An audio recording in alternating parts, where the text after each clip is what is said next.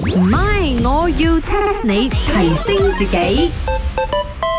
咦，姚 Buff 啊，watch 咗最新一集嘅《咪和容姨媽》未？睇咗咯，琴晚一播啊，即刻可以睇哦。哇，啲 egg 好犀利嘅，佢哋裏邊嗰啲 egg 哦，好 solid 嘅，吓，好似石頭咁啊！唔係係 three D 嘅，佢一打出嚟嘅時候咯，個蛋黃同埋蛋白 three D 咁嘅 pattern 嘅咧。我都唔知點解嗰個人可以攞 three D 嚟形容，未至於 three D 啦，你叫你 local 啲講法啦，好教，唔係舊，係舊，好教啦好似。你個國標兵咁樣舊。係啦，即係好似平時啲鼻涕好濃咁樣。哇！而反我可以買呢個 egg 翻嚟啊，去煎我嘅 egg omelette 啊，一定好賣得咗嘅。一定蝕本啦！喂，你嗰度冇人幫襯，我同你講，我可以乜高個價錢噶嘛，我唔使理嘅，我乜到有咁高得咁高啊！聽講啊，佢哋拍完之後啊，成個農場嘅蛋都俾你買 晒啊！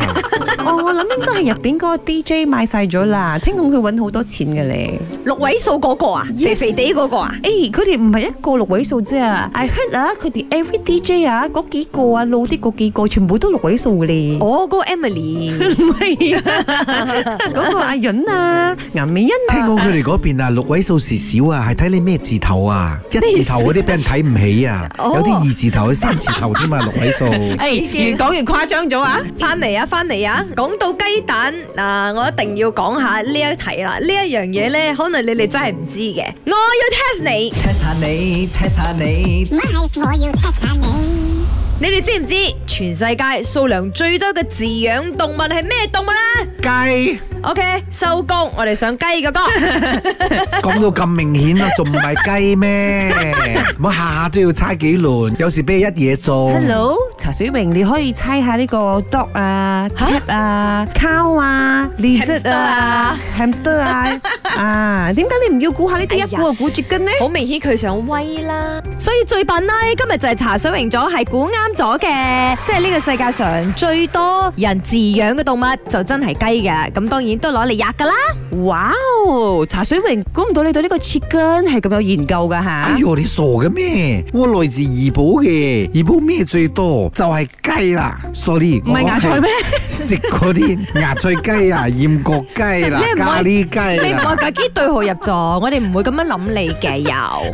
咦，but then 啊，我其實都好中意食 chicken rice 嘅，因為而家食呢個 chicken 啊，感覺上好多 protein 係咪？嗰個密絲會變得好 lean 好靚 嘅你唔好再食咧咗，細真 你。如果唔係，佢下一輪就會嗌你大大嚿咗。嗰個係潘碧玲，唔係西餐拎咗。嗱，既然我埋雞飯，我對雞先至係真正有研究。怡保嘅行開啲啦，我同你講，雞呢係喺呢一個東南亞嘅森林嗰度揾到佢啊，而且全世界超過五百種嘅雞啊。我呢，呢度得兩種，一係白雞或者係燒雞。